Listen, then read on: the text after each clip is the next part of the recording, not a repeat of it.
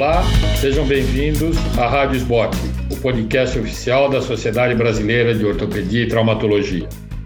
Eu sou Marcelo Mercadante, professor adjunto do DOT da Santa Casa de São Paulo e tenho o prazer de participar da ASAMI, desde a sua fundação, aí por volta dos anos 80, fazendo parte hoje do grupo de dinossauros desse comitê, que já foi ASAMI Brasil, já foi Comitê dos Fixadores Externos e hoje é o Comitê dos, de Reconstrução e Alongamento Ósseo. Nós teremos mais um episódio das doses de atualização na ortopedia com a fixação externa após traumas. Dicas, truques, artimanhas, mumunhas na correção da deformidade. E teremos grande prazer de conversar com o Dr. Renato Amorim, que é membro da SBOT de Santa Catarina, um ex-presidente da ASAME, Comitê de Alongamento e Reconstrução Óssea, médico que pratica a especialidade no Hospital Celso Ramos e um aficionado dessa atividade. Uh, por favor, Amorim, saúde, sua saudação e nos conte um pouquinho de como é que é a sua atividade aí em Florianópolis. É, aqui em Floripa, a gente trabalha muito com o SUS. Tá? O Hospital Governador Celso Ramos é um hospital exclusivo, hospital do governo do estado, que trabalha exclusivamente com o SUS. Então, o tipo de aparelho que a gente utiliza aqui é o que eu aprendi. Tá? Eu não sou dinossauro, eu sou filho de dinossauro. E o, o que eu aprendi foi fazer o fixador externo circular, com aquele fixador de aço, que é o que eu tenho à disposição no SUS. Tá? Então, é, basicamente o que a gente faz mais aqui em Floripa é SUS, no Hospital Pouca sofisticação e muito trabalho. Exatamente. Nós vamos também contar com a participação do Dr. Marco Preto, que é membro da SBOT e atua no Pará, é um ex-presidente também da ZAMI e que tem, exerce atividade há bastante tempo da reconstrução óssea. Preto, Queria ouvir seus cumprimentos e nos contar um pouquinho de também como é que fazer reconstrução eh, óssea uh, em Belém do Pará.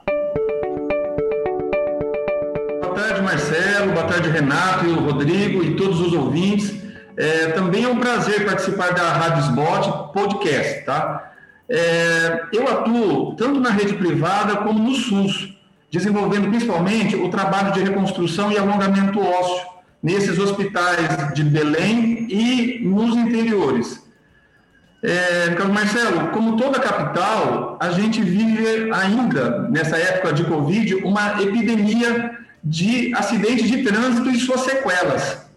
E também é, tem muitos casos de ortopedia, é, ortopedia no caso pediatras, alterações congênitas.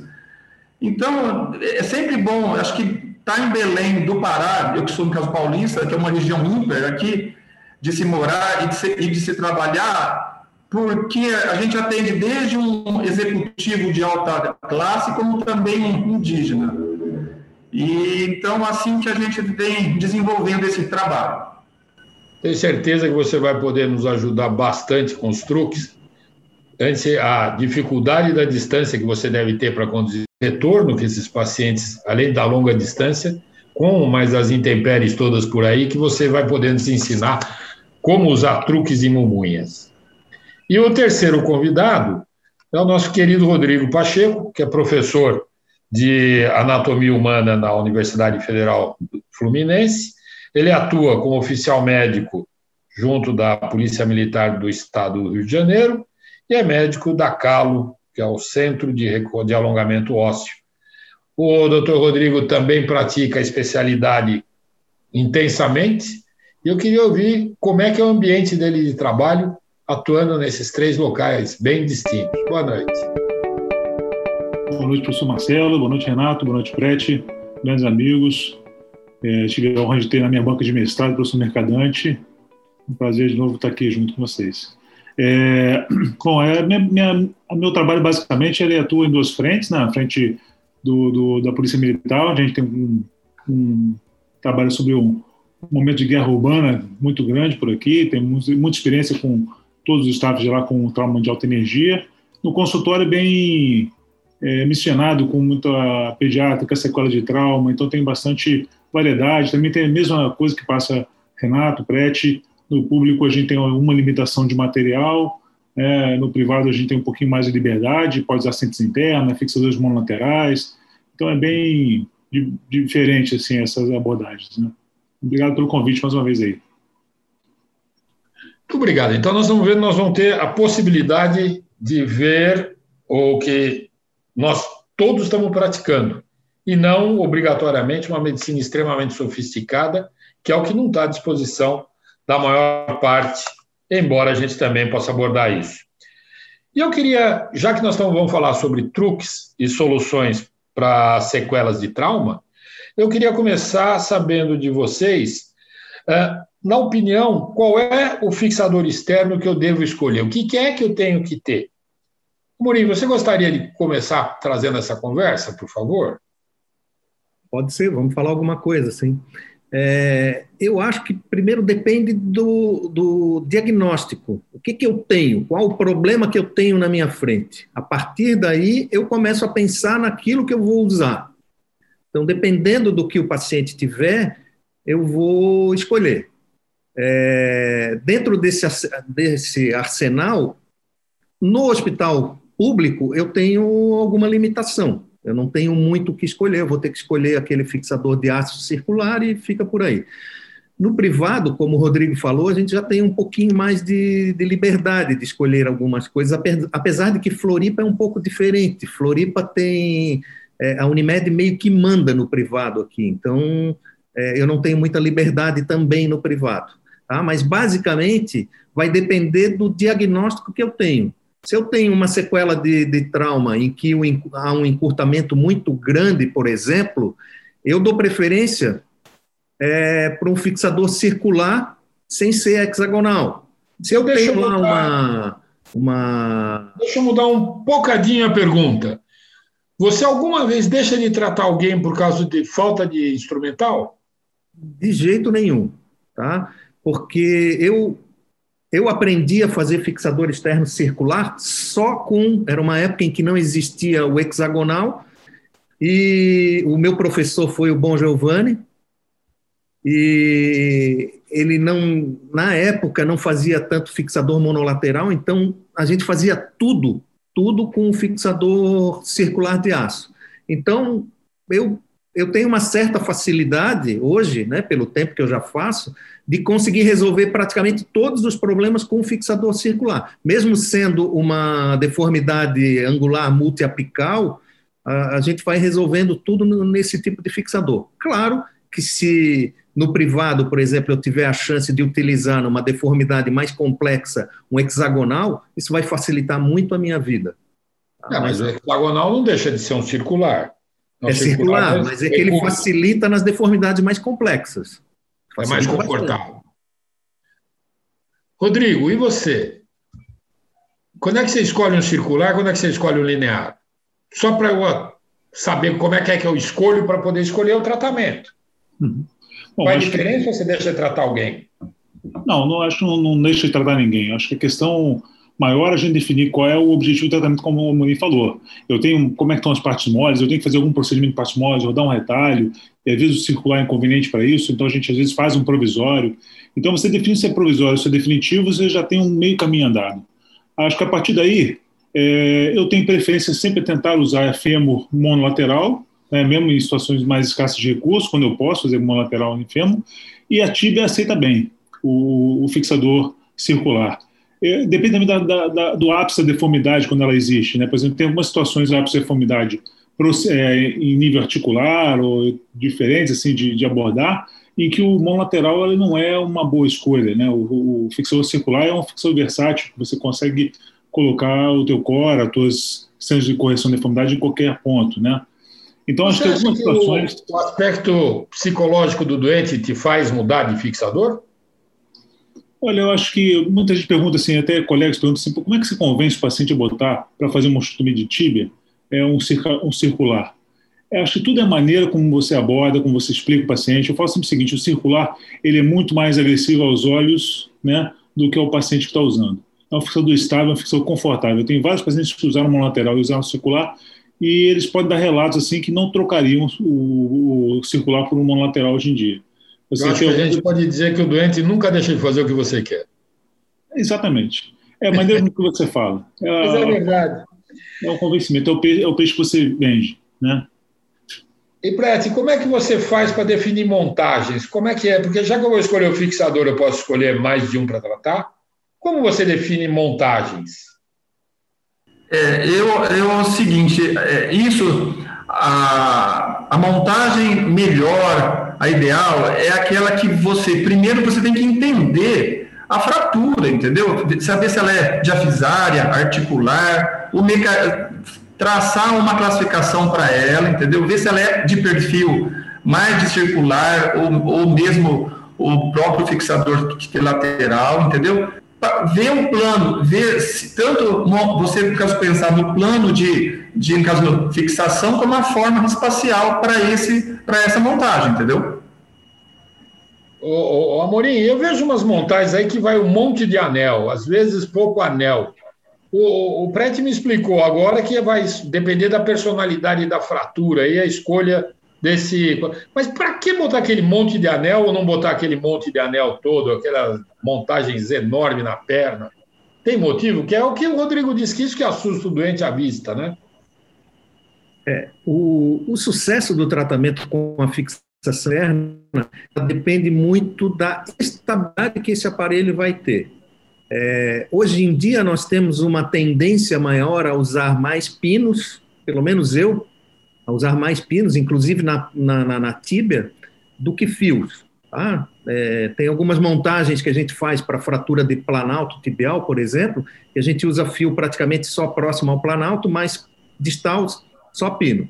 Então, o que a gente precisa muito para que o tenha, obtenha sucesso no tratamento de, de tanto de sequela, de trauma, quanto de trauma mesmo, é ter uma boa estabilidade. Então, montar o aparelho... Vamos lá para os nossos truques. Nós prometemos Oi? truques. Eu quero saber, pino cônico ou cilíndrico?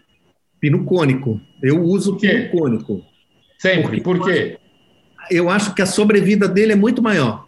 A experiência que eu tenho, eu já usei pino cilíndrico e já usei, e, e, atualmente eu uso pino cônico, aquele estilo italiano. A sobrevida dele é muito maior. Eu tenho aparelhos de paciente aí com mais de um ano, com um pino colocado há mais de um ano, que ele está estável. E na, eu, eu, sou meio chato com isso, eu vou bater nessa tecla que eu acho que o sucesso do, do tratamento depende muito da estabilidade. Então, toda montagem ela tem que prever estabilidade. Vai depender de cada caso, mas ele tem que ser estável. Então, o número de anéis, número de, de, de, de elementos vai é sempre em busca da estabilidade.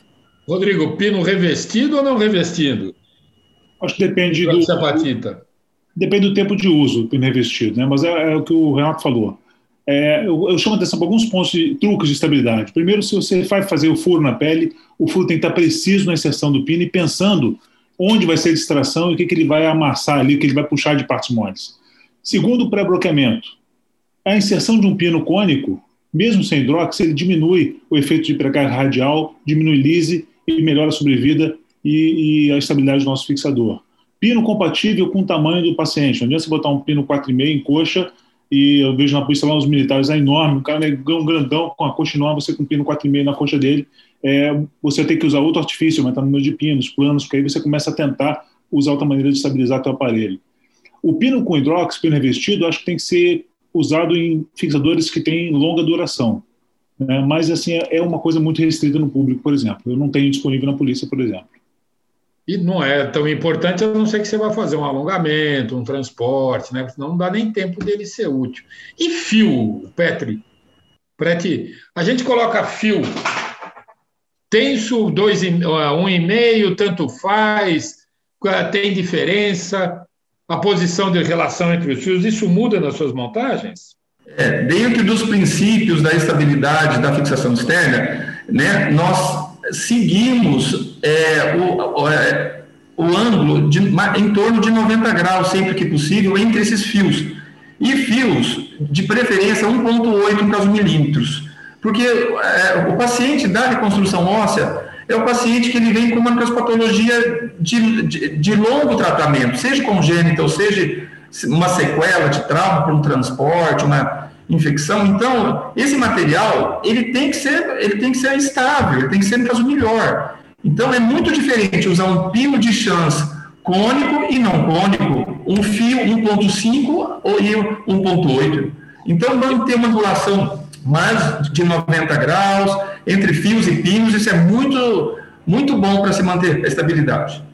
Renato, eu vejo lá nas caixas tem aquele negócio de fio com formato de uh, fio ponta de diamante, tem fio com formato de ponta de baioneta. Para que, que serve isso aí? Faz diferença na hora de escolher e colocar o fio para não ter problema de soltura, que nem o Rodrigo estava falando?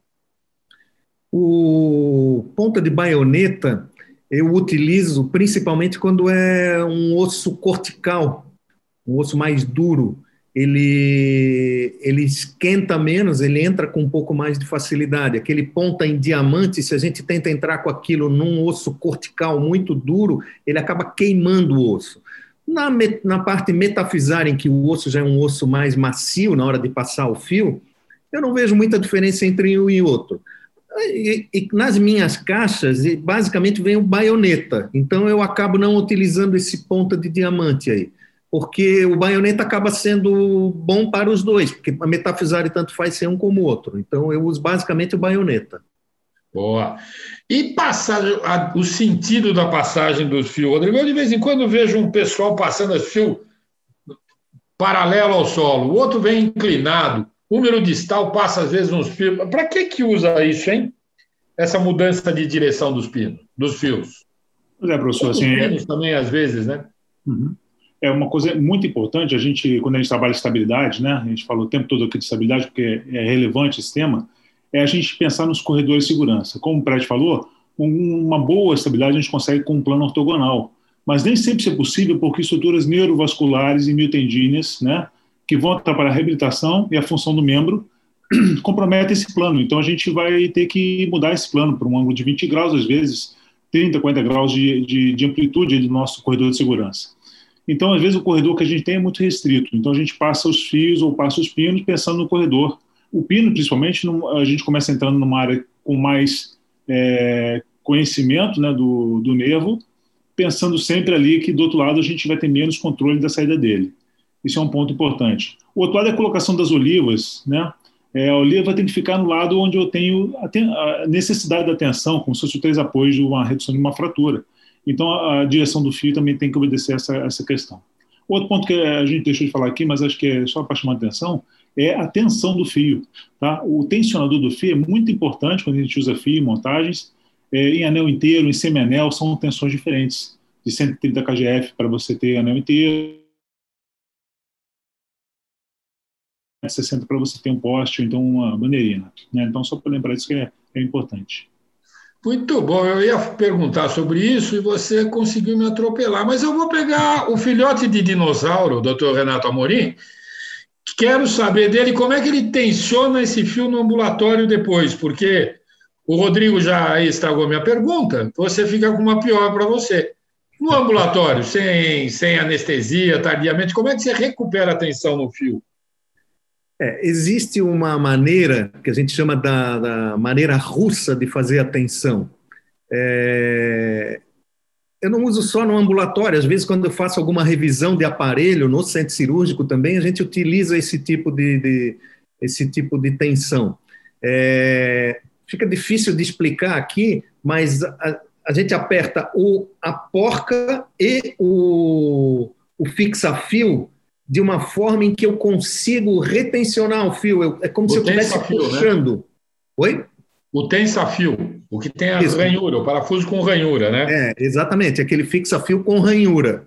Aí eu consigo retencionar puxando é, no sentido contrário de que está o fio. Aí eu consigo retencionar e retensiona de fato. Porque a gente é. faz aquele negócio, a manobra do diapasão, e a gente nota que o som sai de um som mais grave para um som mais agudo. Aí a gente nota que esse fio retencionou. Então, a forma que normalmente eu faço é dessa forma. A não ser que o fio esteja eu vou testar o fio e ele está com, normalmente, já uma área de infecção, tecido de granulação em volta desse fio, esse fio, muito provavelmente, ele está solto. Aí eu faço a troca do fio. Eu reposiciono, faço em outro local. Agora, se o fio não tem nenhum sinal de que ele está instável, eu faço só o retencionamento. Muito bom. E, Brett, me conta uma coisa, e o uso deles em bandeirinha, ou não, não, perdão, isso já foi. Eu, eu queria saber sobre. A, eu já vi torcer aqueles fios, em vez de usar a oliva que o Rodrigo estava citando, tem uns maníacos que torcem fio, vira, faz trapézio, redondo, quadrado. Para que que usa isso, hein? Olha, é uma forma, é, às vezes, de aumentar a, a tensão para que o fio tenha uma, uma área de contato maior, entendeu? Então, às vezes, é, essa oliva é, ela não é suficiente para dar aquele, aquele, aqueles três pontos que o Rodrigo falou. Então, às vezes, Renato, eu mesmo, Lucas Marcelo, eu mesmo tenho hábito de colocar uma arruela, arruela, entendeu? Né?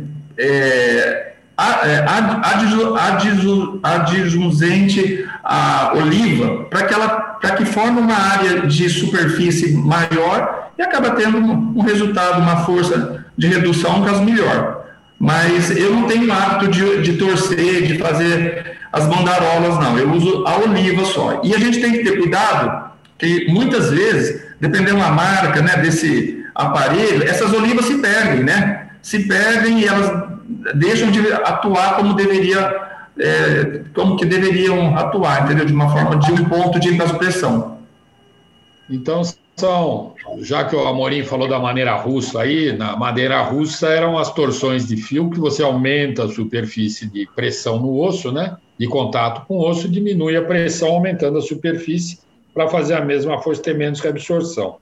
Bom, já que nós estamos dando um pupurri de pinos e fios, eu queria que o, o Rodrigo comentasse para a gente, de uma maneira prática e direta, curativo e tensão de curativo tensão de pele nos fios e pinos, para a gente encerrar essa parte e ir para as deformidades. Vamos lá.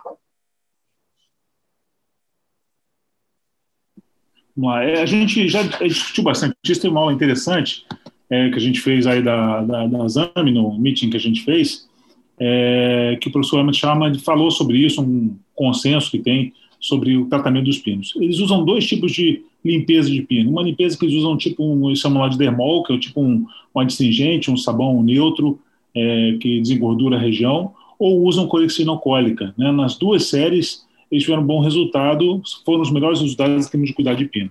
Um ponto muito importante é que o pino ele, ele tem que ser limpo diariamente, mas evitar manipulações demais.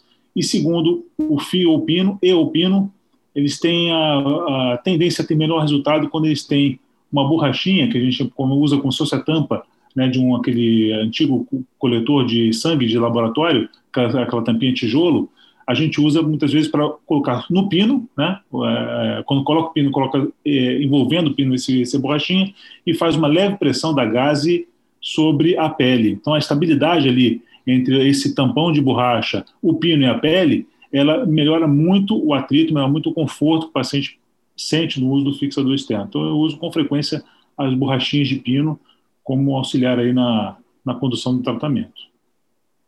E a tensão da pele?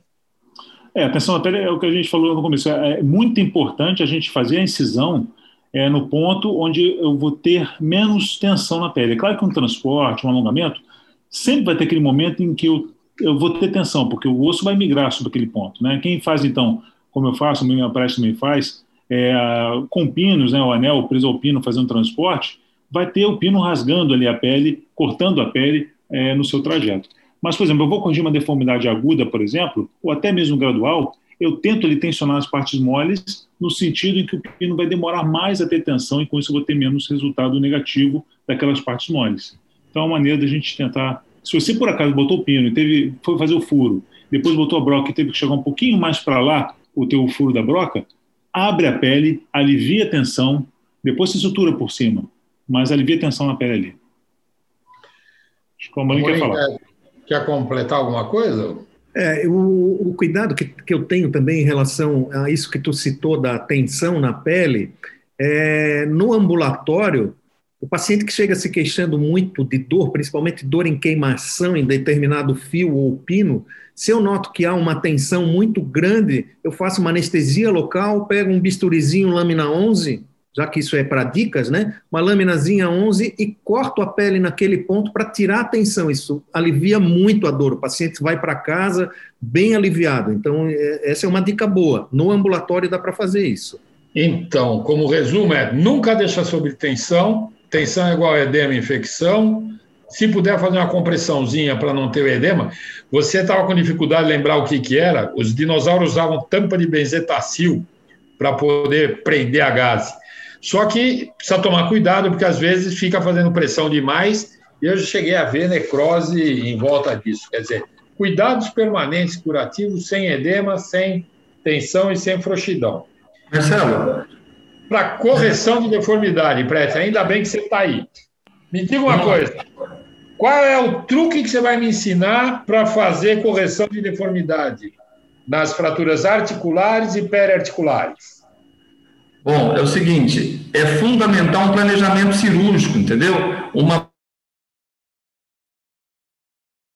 como principalmente uma panorâmica, entendeu? E você vê a deformidade né, dessa, dessa, dessa fratura, se, se, se, no plano frontal, no plano sagital ou no plano oblíquo, para você então programar a estabilidade, a sua montagem com fios e pinos né? Se uma fratura, se uma fratura articular ou periarticular, eu vou usar muito mais fios, como se fosse uma grelha, entendeu? Né? Porque às vezes são fragmentos pequenos e você não tem como e não deve colocar pinos nesses fragmentos pequenos, entendeu? E é, depois que você monta o anel proximal mantendo o maior número de fios ortogonais, né? É, talvez um outro pino já na região casmetafisária.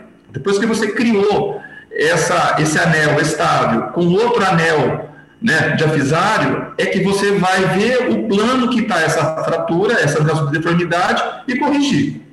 Entendeu? E essa correção, Marcelo, acrescentando aqui, essa correção a gente não pode esquecer da ligamento taxia, entendeu? É, as fraturas articulares, elas, elas exigem, elas requerem, né, para os mais, para os residentes aí, né, essa palavra ligamento, ligamento taxia, que é a redução, né, é, desses fragmentos Como de uma é forma faz? de Como tração. É Oi? Como é que faz? Olha, vamos lá. É, é, muito comum o que é o desafio para nós, essas fraturas articulares, o platô tibial, entendeu? E mesmo caso pilão. Eu, tanto platô como pilão, eu tenho o hábito, então, de fazer uma tração transesquelética no calcânio. Eu passo um fio no calcânio, coloco um semianel e coloco um peso, tá certo? E aí então eu vou, é, eu vou fazendo alguma manipulação, olhando na escopia, até que esses fragmentos obtenham, tanto no plano ante, no caso AP, como no caso perfil, uma redução é, o, mais, o mais próximo do anatômico, entendeu? Ô, Amorim, e para as falhas de comprimento e falha de segmentar, o tal que os portugueses chamavam de alongamento interno. Como é que você usa algum truque de montagem que é importante, na sua opinião, para a correção de comprimento e falha segmentar? Eu, atualmente, na, na tíbia, por exemplo, o que eu tenho feito, se eu vou fazer um transporte na tíbia, o, o, o, osso a ser transportado, eu atualmente não tenho mais quase colocado fio nesse osso a ser transportado. Porque só pino eu pego uma área em que tem mais segurança, que não dá tanto aquela. Eu não pego musculatura, não pego nada, então não dá tanta dor na hora que esse fragmento está sendo transportado. Tá? Então, um truque que eu tenho feito atualmente é esse: o fragmento a ser transportado, só pino. Dois e a corticotomia, como é que você faz? Oi? Como você faz a corticotomia? eu tenho feito de uma forma dupla. Eu faço com metade com serra de Gigli, um pouco dá, dá um pouco mais da metade, dá dois terços com serra de Gigli e termino a minha osteotomia com osteótomo. Então, é um jeito de acabar com a discussão de como fazer, né? Faz dos dois jeitos de uma vez só. É, para acabar com essa discussão. Tem gente que faz a italiana, né? Que é só. Eu faço dos dois jeitos. Porque eu acho que o finalzinho com a serra de Gigli a gente acaba cortando o periósteo proximal. A gente acaba a, a serra de Gigli, porque a gente não consegue dar um, um posicionamento para ela que não vá cortar o periósteo. Então eu, eu termino com o osteótomo. Deu para entender a sua posição ideológica? É, médio italiana, médio soviética. Rodrigo. Como eu faço a osteotomia? Eu, fa eu faço com Gigli e faço enfermo na tíbia e pé também faço com Gigli e faço no fêmur faço é, a técnica de Bastiani, que é a técnica de múltiplas perfurações e osteótomo, é o que eu faço. não vamos conseguir ninguém fazendo igual. Vai lá, e Prete, Prete faz como? É, eu sou fã da, da múltiplas perfurações, né, com broca, como o Rodrigo falou. É, a minha curva de aprendizado é melhor nisso, entendeu? Nessa, raramente digo. Então, só para terminar, eu prefiro fazer a moda russa antiga, com osteótomo só e formão. Dizer, é uma beleza, nós não temos, evoluímos nada em termos de corticotomia. E, Rodrigo, correção de deformidade de eixo. Como é que, o que você tem de truque para me ensinar? Bom, acho que deformidade, primeiro, é, o que o Prete falou, uma boa radiografia panorâmica, bem posicionado, o paciente na, na, com o filme todo visível da cabeça frente ao pé, com as patelas voltadas para frente, a avaliação do, precisa do core em todos os seus pontos, né, é, em todos os segmentos, no global também, o diagnóstico bom, bem feito, e avaliar também, clinicamente, você pode avaliar radiologicamente o perfil também rotacional, se existe alguma deformidade rotacional. Eu, habitualmente, uso ou tomografia ou só o exame físico para determinar esse perfil rotacional, né, usando os critérios de Starrelli, ângulo coxa-pé, avaliação de pisada e a avaliação do, do ângulo de, de, de rotação femoral. E aí, a partir disso, você tem um exame físico, desse radiológico, é, você traça a tua estratégia e é, determina quantos coras você vai ter, quantos centros de rotação na angulação você vai ter, ou seja, quanto ápice da deformidade você vai ter, e aí, a partir disso, vai vir a tua montagem, né, que deve obedecer a esses pontos exatos de correção das deformidades. Então, quer dizer que, mesmo com esse mundo de tecnologia, continua sendo a clínica e radiografia. Continua. Uma boa mensagem. É uma boa mensagem. A única, assim, a única assim, acréscimo mais tecnológico, eu mesmo que eu tinha lápis 8D para ir para o ambulatório para o assim, a gente desenhava na radiografia, hoje a gente fotografa, coloca aí num Boninja, um outro software desse planejamento, e a coisa fica mais bonitinha, né? Então, mas assim, a ideologia CERN, é o mesmo. O CERN é o mesmo. Amém. Renato Amorim, sua mensagem final, por favor. O que, que você tem para me deixar de memória, na memória sobre o Alon, sobre truques e mumunhas? 30 segundos. Olha, eu acho que primeiro a gente deve fazer aquilo que sabe fazer. Né? Se eu sei fazer monolateral, faça monolateral. Se eu sei fazer o circular, faça o circular. Então a gente tem que é, fazer aquilo que a gente sabe fazer bem feito. E principal coisa disso tudo é estabilidade. E fazer com amor, tá? É uma coisa que eu, eu é a coisa que eu mais amo fazer dentro da, da, da profissão é, é, é, essa especialidade, tá? Eu, eu amo a reconstrução. Eu faço basicamente só isso e a gente tem que ter esses cuidados. Estabilidade, fazer o que sabe fazer e fazer com amor. Muito obrigado. Doutor Marcos Prete, e o senhor? 30 segundos para me deixar a mensagem do que eu tenho que levar de truques e mumunhas. Bom, é, a fixação externa ela tem que ser seguida em todos os seus fundamentos e princípios.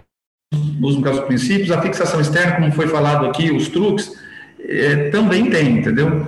A fixação externa, ela é muito resolutiva na ortopedia, né? A reconstrução óssea, ela está presente em tudo, entendeu? E ela requer uma curva de aprendizado, então a gente tem que respeitar isso cada vez mais e é, realmente também, como o Renato falou, eu acho que o amor, o carinho, a dedicação, é, isso tudo contribui para que o paciente tenha um bom tratamento. Muito obrigado. Eu, Rodrigo Mota Pacheco, antigo Rodrigão, agora na versão mais econômica, qual é a mensagem que você tem para me deixar final sobre truques e mumunhas? Primeiro, primeiro truque e dica seria primeiro fazer o feijão com arroz bem feito, é o que o Renato falou. Segundo, que não importa, na verdade, o material que você tem disponível. É claro que isso faz alguma diferença, pode fazer, mas você consegue tratar o paciente dignamente com o material disponível. É você pensar nos princípios. A terceira dica é faça bem feito. Muita gente estuda aí o curso a homem, estuda um monte de coisa, a broca que usa, a fresa que usa e bota pino no motor. E, ter, e quarta dica, bom senso. Muito obrigado. Uh, em nome do Comitê de Alongamento e Reconstrução Óssea, queremos agradecer esse prazeroso e honroso convite para participar dessas tão necessárias doses de atualização. Você acabou de ouvir mais um episódio da Rádio Spot, o podcast oficial da Sociedade Brasileira de Ortopedia e Traumatologia. Todas as edições estão disponíveis no site www.sbot.org.br e também nas principais plataformas de streaming. Nos vemos nos próximos episódios. Até lá!